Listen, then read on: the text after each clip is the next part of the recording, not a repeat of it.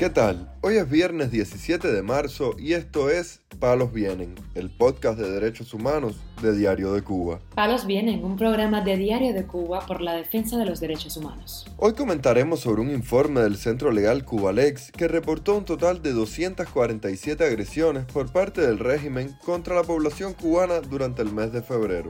También hablaremos sobre una petición realizada por agrupaciones feministas que solicitan una declaración de estado de emergencia por violencia de género en Cuba, donde se han reportado 18 feminicidios en lo que va de año. Por último, profundizaremos en la situación del prisionero político cubano Abel Lázaro Machado Conde, quien sufrió una golpiza en la prisión de Quibecán, según denunció su madre. Lo más relevante del día relacionado con los derechos humanos en Palos Vientos. El Centro Legal Cubalex reveló este jueves en un informe que el régimen cometió un total de 247 agresiones contra la población cubana en el mes de febrero, en la mayor parte de los casos contra los miembros de la sociedad civil independiente. El texto publicado por la organización cubana señaló que durante febrero de 2023 la situación de derechos humanos continuó agravándose en Cuba, los dos factores principales que más incidieron fueron la represión estatal y la incapacidad de las autoridades para satisfacer las necesidades sociales básicas, como es el suministro de electricidad, medicinas y alimentos. En un contexto en que la ciudadanía cubana se ve imposibilitada a alcanzar una vida digna por el incumplimiento de las obligaciones estatales, la represión es generalizada y sostenida en el tiempo. Las violaciones a los derechos ciudadanos fueron distribuidas en 34 categorías de incidentes de represión y en más del 85% de los casos estuvieron dirigidas contra miembros de la sociedad civil independiente, indicó el informe. Las organizaciones más afectadas por esta ola represiva fueron el Movimiento Opositores por una Nueva República, las Damas de Blanco y el recién creado movimiento Cuba de Luto.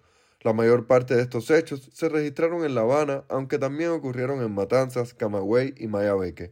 Por otra parte, este miércoles la organización independiente Yo sí te creo en Cuba registró un nuevo feminicidio en la provincia de Santi Espíritu, por lo que el número de feminicidios en Cuba se elevó a 18 en lo que va de año, lo que representa más de la mitad de los 34 casos registrados el pasado 2022. Reiteramos el tercer llamado por el estado de emergencia en Cuba por violencia de género dijo la organización en su cuenta de Twitter en referencia a la exhortación que hicieron 14 organizaciones el pasado mes para que el gobierno tomara acción sobre estas agresiones que son el resultado de la violencia machista. 18 feminicidios en 10 semanas en Cuba, un Estado que no transparenta estadísticas ni crea refugios, instituciones que no promueven políticas públicas para prevenir estos crímenes ni capacitan a sus funcionarios, denunció, por otra parte, la Consultoría Jurídica Independiente Cubalex.